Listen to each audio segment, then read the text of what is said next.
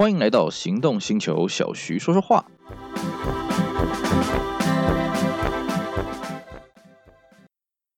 简约但不简单，All New Fit 颠覆同级安全新标杆，搭载全新世代 Honda Sensing，搭配一百度超广角摄影机与新世代影像处理晶片，新增夜间行人辨识、自行车对应等崭新功能，完美守护行车安全。即刻来电赏车，一睹 All New Fit 极致安全魅力，太旧换新，六十九点九万起，Honda。大家好，我是 Celsius，今天我们再来带各位回味经典车款。我们今天的经典车款呢，啊，相信不管你喜不喜欢车啊，只要你在台湾，你是个人，你一定都听过这台车，这个叫做 Corolla Altis 啊，俗称阿提鼠啊，这台车子呢，呃，我相信大家一定都接触过了。只要你在台湾有生长过啊，有住过一段时间，你一定搭过这个计程车了啊。你要嗯搭不到这个 Altis 计程车，我还觉得还真的是有点困难啊。当然，这是指大概在这个二十一世纪之后了啊。二十一世纪前呢，没有 Altis 这个车嘛，对不对？啊，就好像现在你要搭不到 Wish 的计程车，我看也是很难呐，除非你不搭计程车啊，这个当然没话说了啊。那我们今天要跟各位讲的，倒不是说要把 Altis 所有的这个从以前到现在所有的事情全部讲完了啊，那个我会讲到断气啊，而且 Altis 这个车还没停产啊。我们今天要跟各位讲的是第一代的 Corolla Altis 啊，也就是在两千零一年啊，两千年那个时候上市的啊，一直卖到这个大概二零零六年啊，再推出第二代 Altis 的这个第一代 Altis 的一些故事了啊。那我相信了啊，大部分人讲到这个。当年的这 Altis 呢，大家的一一般年轻人的印象大概是：哎呀，这个车子啊，这个避震器不行啊，这个车太高了，后面又是非独立避震，摇摇晃晃的。哎呀，这个车钣金又怎么样啦啦啦？我基本上啊，我是问我身边的一些年轻人，他们的印象好像都不是很好啊啊。但是呢，可能是因为他们没经历过 Corolla Altis 第一代刚上市那个景象啊，那个时候大家的看法完全不是那么一回事儿啊。我们先来讲一讲啊，为什么 Artis 这个车子它会国产啊？为什么会在台湾生产？诶，其实呢，这要讲到它的上一代，就是所谓的 Goa Corolla。那我们之前呢，节目也跟各位介绍过 g o c o r a 这台车子的一些细节了啊。那我们呃，各位有兴趣可以找到之前的节目回来听。那我们今天主要是跟各位讲说，这个 g o c o r a 它到底为什么会跑出一个 Corolla Altis？讲白了就是说 g o c o r a 这个车子啊，这个没人买了啊，因为那个时候呢 g o c o r a 这个车子的售价大概是国产二点零的车子的价格嘛。那你那个时候国产一点六、一点八的车子。比你还要便宜，然后配备比你丰富啊，质感比你好，谁要买你这个车？所以 g u a c o r a 这个车子基本上存在感很低啦，尤其它在大概两千年之前呢，啊，又做了一次小改款了，那改款这个大家根本都不知道啊，我在路上基本上也没看过几次啊。所以呢，再加上当时呃这个 Corolla Premium 去打这个 Seville 打得有点力不从心，所以后来和泰就决定说呢，那把 Corolla Premium 这个车子车系呢一切为二。Corolla Premium 二点零呢变成国产的 Camry，那 Corolla Premium 的一点六呢变成后来的 Corolla Altis 一点六跟一点八哦，两个车型去一起来呃合合力晋级这整个市场。那么当然呢，这进口的 Corolla 呢就在 Go Corolla 这边做了一个了结了啊，这成为最后的末代的进口的 Corolla。当然之后会不会进口我不知道了啊，这个我们以我们现在节目录的时间为准了啊。那么在这种前提之下呢，其实 Corolla Altis 他的任务就很简单，就是要收复失土，要把这个玉龙的这个 Centra 痛宰一顿啊，一定要把这个冠军宝座给夺回来。有没有成功呢？当然是成功了啊！这个 Corolla Altis 上市之后，这个这这。简直就是爆卖啊！哦，那当然呢，对照起我们一开始开头跟各位讲的，就是一些年轻一辈的人会觉得，现在年轻一辈的人会觉得说，哎呀，这个第一代 artist 这个应无尽无啊，这怎么可能会卖那么好？哎呀，这个你就错了啊！我们回到当年那个时光啊，其实呢，你现在看这个 Carla artist 的这个第一代 artist 这个内装啊。你可能会觉得说，嗯，这个内装也还好嘛。啊，不好意思啊，在当年这个看起来这个叫这个叫什么？我们当时啊，坊间都叫这叫小 Lexus 啊啊。当然那个时候 Lexus 啊，这个刚进来台湾没有很久了啊，也才几年的时间而已。但是大家对它的这个品牌形象呢，已经算是这个已经算是呃比较有认知了啊。那 Corolla Altis 一开始它的宣传，它的内装的质感呢，我坦白讲啊，你看到照片，你真的会觉得它是根本就是台 Lexus 啊。它的这个中控台呢，做的非常的笔直啊，像高级车一样的。那个斜呃，这个整个笔直下来那个气势，然后整个能贴核桃木的包全部给你贴上去啊，方向盘也给你搞了一个核桃木方向盘，然后呢，当然皮质内装啊，皮质门饰板啊，皮质座椅，最重要是什么？一定要米色化内装啊，然后再来呢，你往视觉往下看呢，这个排挡头这边是什么？镀铬的排挡头，而且还有锯齿状的啊，这个完全就是高级车该有的配备，我全部在视觉上全部都满足你。那更重要的是什么呢？Corolla Altis 一开始要上市的时候呢，他还做了一个非常大胆的一个宣传是什么呢？那时候据说了哈，是整个东南亚头塔呢去聘请了当时啊，现在其实也蛮有名的，就是那个好莱坞的影星布莱德彼特，请他来做代言，然后拍的这个叫做 Break Into Style。而且那时候和泰的宣传呢，也算是破天荒了，不只是把这个布莱德彼特的这个海报到处乱贴了啊，到啊不是到处乱贴了，到处贴了啊，到处放。然后呢，这个广告这个 TV。的广告啊，电视上的广告呢也是到处去轮流播送啊。那个时候网络不不普及嘛啊，也不也应该说不是不普及啦，就是不像现在那么发达。你网络上就是放这个影片，可能网络就宕机了吧啊。那个时候我们网络还是用拨接，还是用电话线在上网的时代。那最重要的是，和泰他做了一件事情，就是他为了要宣传这个 Breaking to Style 呢，他包下了这个台铁的这个自强号，那时候是 PP 四的自强号了，把整台自强号贴的就是 Breaking to Style，哇，这个效果相当的好啊啊。当然了，效果最好了还是这个布莱德比特的海报了，还有布莱德比特的这个广告。所以那时候很多年轻小美眉呢，跑去这个 Toyota 展厅跟他说：“哎，我要买那个布莱德比特带那个车子。”那叶德一听，嗯啊，这是 Altis 吗？是 Altis 吗？啊，反正就是那个就是了，我不管了，反正就是要买啊。但是有个要求哦，你一定要给我布莱德比特的海报，不然我不买哦。那时候就很多年轻小美眉就是冲着布莱德比特买的啊。这个大家这个现在可能很难想象，但当时大家就是。这么的疯狂了啊！因为呃，这个大家看到布莱德比特基本上就手软脚软的了啊，就反正这个车子啊，我就要买了啊，不管这个车子适不适合，反正先买再说啊。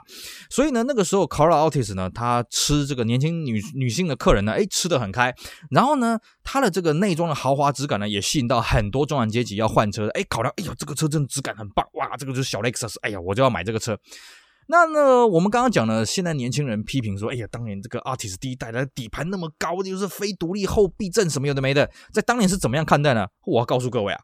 当年还真的是因为 Cora ARTIST 底盘高还卖得好呢。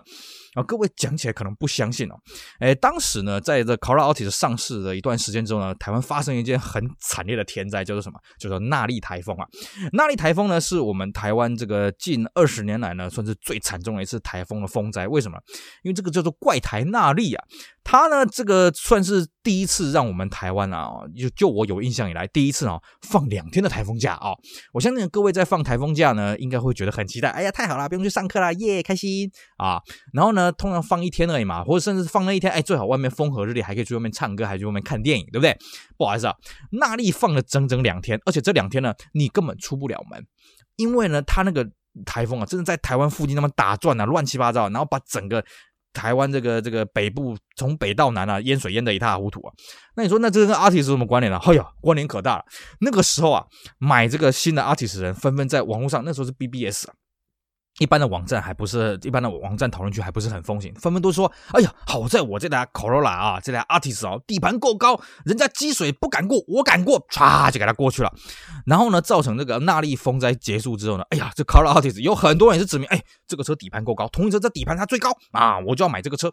那，所以呢，这个真的是时过境迁了啊！我们现在会觉得，哎呀，这卡拉奥蒂斯这个车子底盘那么高，第一代的底盘那么高，哎呀，过弯不稳啊，什么没的。那至于呢，另外的一个批评就是说，OK，它的这个底盘呢，上一代啊，这个 Goa Corolla 它至少它的后悬吊是这个独立麦花臣的后悬吊，那到了卡拉奥蒂斯呢，变成这个这个算是扭力扭力杆啊，也就是非独立的啊。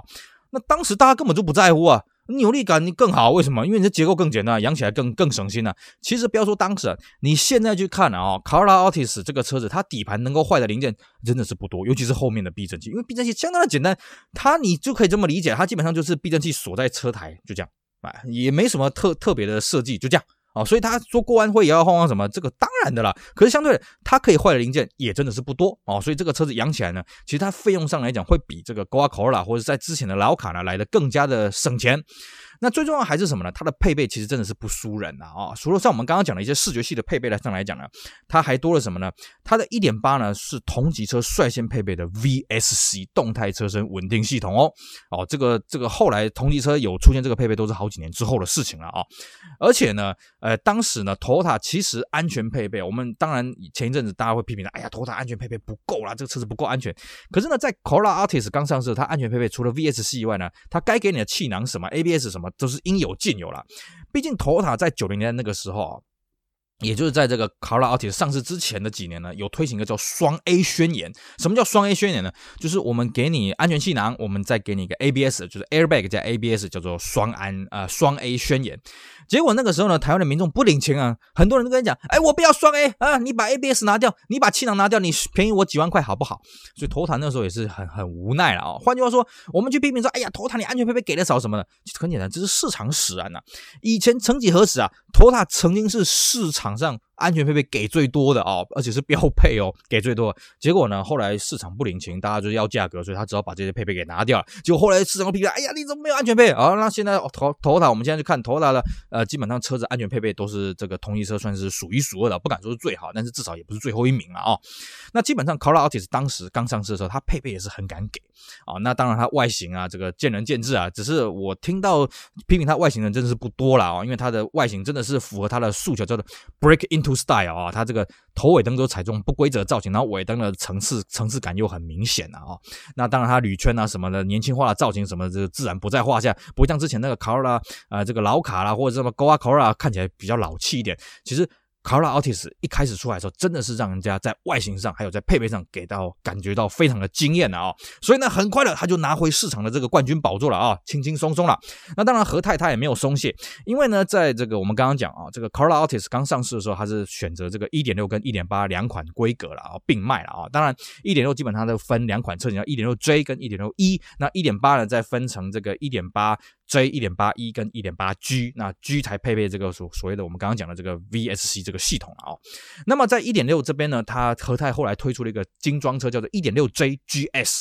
那一点六 J GS 这个车子基本上就是从一点六 J 这个阳春车去配了一些诶、比较像是动力型的这个外观的套件啊。哦，然后我记得没错是限量三百台，然后来吸引这个年轻的消费者。那成功的也算是把这一批车子给消化完毕了啊。那么大概在两千零四年左右了啊，这个 Corolla Altis 啊，进行了一次小规模的改款啊。那这次小规模的改款呢，呃，主要是针对这个铝圈还有这个外形的这个算是一个更新啊。主要是外形的水箱罩呢变成直瀑镀铬，那么尾灯呢也改了比较绚丽的这种红白相间的尾灯。那铝圈也改款，更重要的是他又推了一款车叫做 Z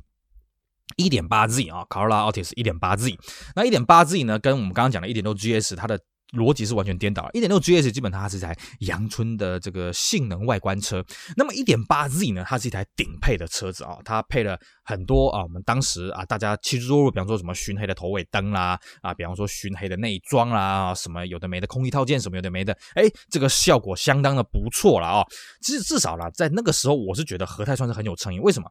讲白了啦。Car Artis 不推这个车子，它一样是销售冠军呐！因为那个时候啊，从这个基本上从 Artis 上市之后呢，呃，再也没有任何一台车可以撼动这个 Artis 的地位，一直到现在了啊！当然，现在哦，我们节目。录制的现在呢，当然 SUV 的销量是比这个 Corolla Altis 还的好了。可是以这个轿车来讲呢，这个 Corolla Altis 一样是无敌了啊，无敌到现在这样这样二十年了啊。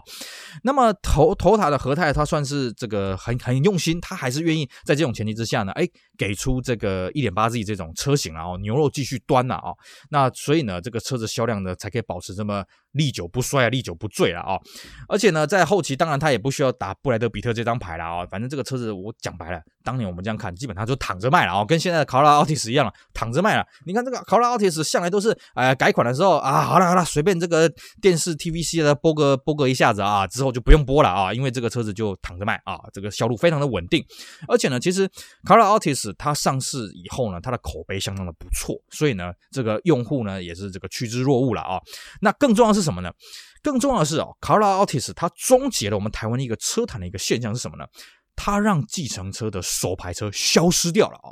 我们知道啊，早年呢，这计程车司机为了要省油钱嘛，所以呢，他们宁可去踩个离合器，因为自排跟手排的这个省油性啊，真的还是有明在当时有明显的差异。当然，我们现在呢，基本上差不多了，甚至自排车比手排车省油都大有车在了啊！但是在早年啊，那个时候大家流行啊买这个天王星手排的啦，或是买这个啊喜美手排的来当计程车什么的，所在都有。可是呢，Corolla Altis 这个车子上市了之后呢，因为它就没有推出手排的车型。那时候，计程车司机也是观望。哎呀，这个车子没有手排证，可是这个外观蛮炫的。然后大家买来之后发现，哇塞，这个车厉害啊！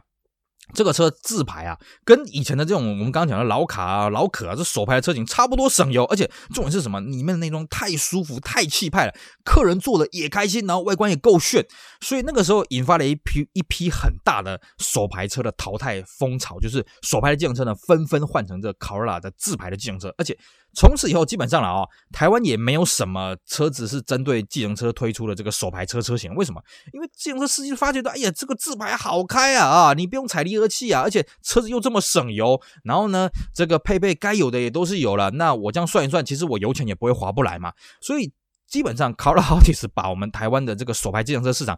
完全给终结掉了啊！你现在要去找这个手排计程车，真的是非常非常困难啊。顶多是后来啊，有一批这个，哎，这个 Focus 才有手排的，好像两百台，曾经有一些计程车司机特别去买了啊，但是那个是少数了啊，这个算是一池春水，稍微被吹皱一点而已了。但是 Corolla Altis 彻底把这个整个计程车生态给洗牌，而且从此以后奠定了 Toyota 变成计程车市场的最大宗，也是第一代 Corolla Artis 的这个丰功伟业了啊。